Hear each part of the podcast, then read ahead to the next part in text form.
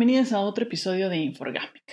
Quisiera agradecerles, como siempre, a todas aquellas personas que se han suscrito al canal, que están compartiendo los episodios, que están comentando, haciendo comentarios en los videos de YouTube, que están compartiendo sus redes sociales. No se olviden de etiquetarme en Instagram, en Facebook o en Twitter si etiquetan y si comparten algún episodio de Inforgásmica. Esto me ayuda muchísimo a seguir compartiendo más contenido con ustedes.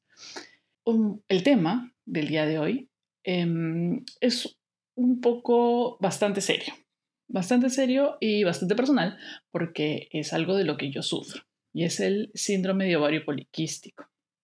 El síndrome de ovario poliquístico es una condición que sufren muchísimas mujeres, muchísimas mujeres en varios periodos de su vida, en algún periodo de su vida. No tiene, no se sabe el origen concreto, pero es provocado o producido por el alto nivel de andrógenos que una mujer produce en el cuerpo. Los, seres humanos tenemos andrógenos, estrógenos, tenemos progesterona, todos en distintos niveles. Las personas que nacen con sexo, sexo asignado al nacer masculino, es decir, que tienen un cromosoma XY, em, producen una cantidad de andrógenos o sus cromosomas indican que debe producir esas cantidades de andrógenos para que sus em, órganos reproductivos tengan la forma masculina, tengan la voz más gruesa, las cadenas más angostas, etcétera, etcétera. Mm, las mujeres debemos producir más estrógenos para poder tener, para poder ovular, con un proceso de ovulación, para tener los pechos grandes, para ser más delgadas, etcétera, etcétera.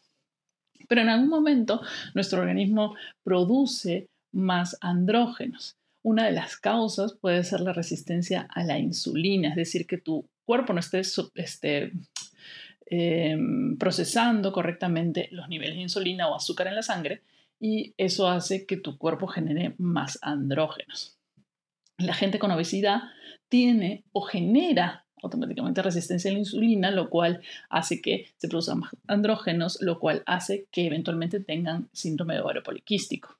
Una de las cosas más importantes del ovario poliquístico es que, como su nombre lo indica, los sacos donde se producen los óvulos producen em, quistes y, son como unas pelotitas llenas de racimos, de, como, como bolitas, como un montón de quistes, lo cual dificulta la ovulación y eventualmente dificulta la procreación. Es decir, las personas que viven con síndrome de ovario poliquístico tienen muy difícil, si no casi complicado, tener hijos.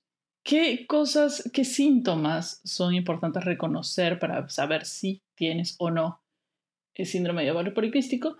Eh, periodos irregulares.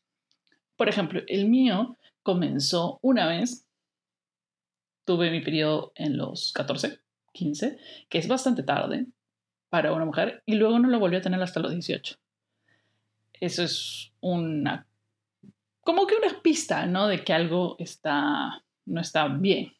Es porque el, óvulo cuando sale de este, del ovario y se aloja en el, en el útero, o sea, y sale del útero y no es usado, digamos, para concebir un, niño, eh, sale con la regla.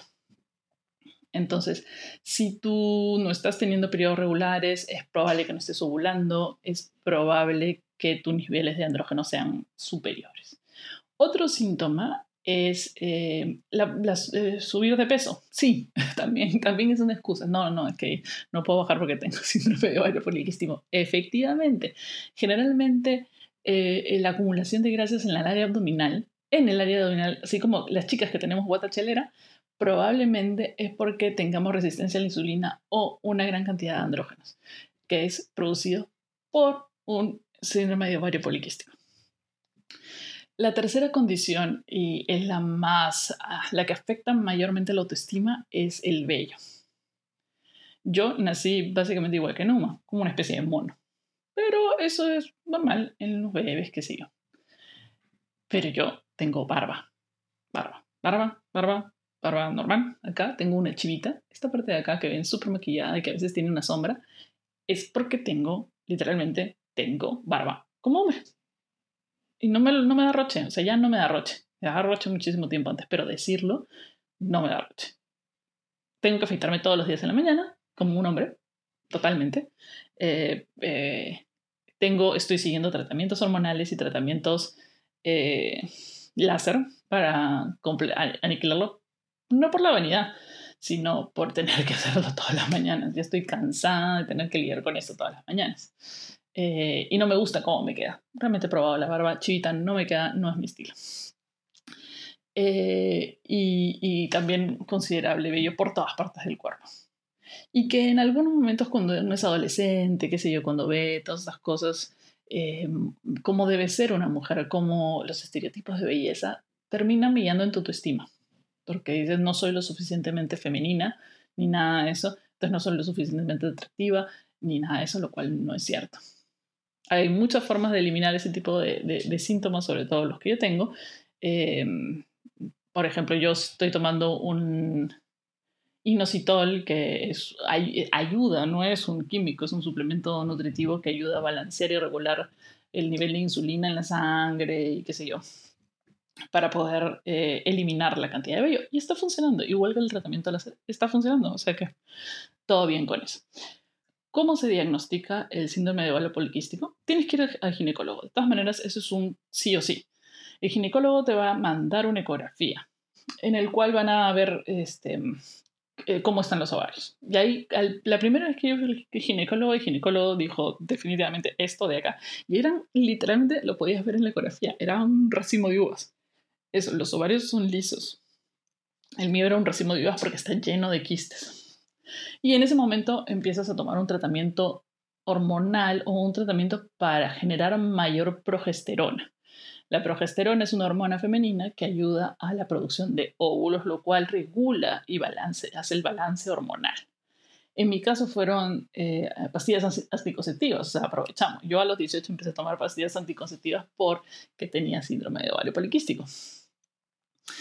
Em, también pueden ser diuréticos, el alatone, hay dos o tres diuréticos más que también funcionan con las mismas propiedades para regular la insulina, para este, em, regular la producción de andrógenos en tu cuerpo. Otra de las cosas también es que te hacen un nivel, eh, te toman un examen de sangre para saber el nivel hormonal y saber que esa es la causa principal del síndrome de ovario poliquístico. Una de las cosas más feas, aparte de, todo, lo banal que acabo de decir, o más complicadas, es que para las mujeres que quieren tener hijos, eh, teniendo síndrome de ovario poliquístico es súper complicado porque tus óvulos no, no, funcionan, o sea, no se producen siquiera.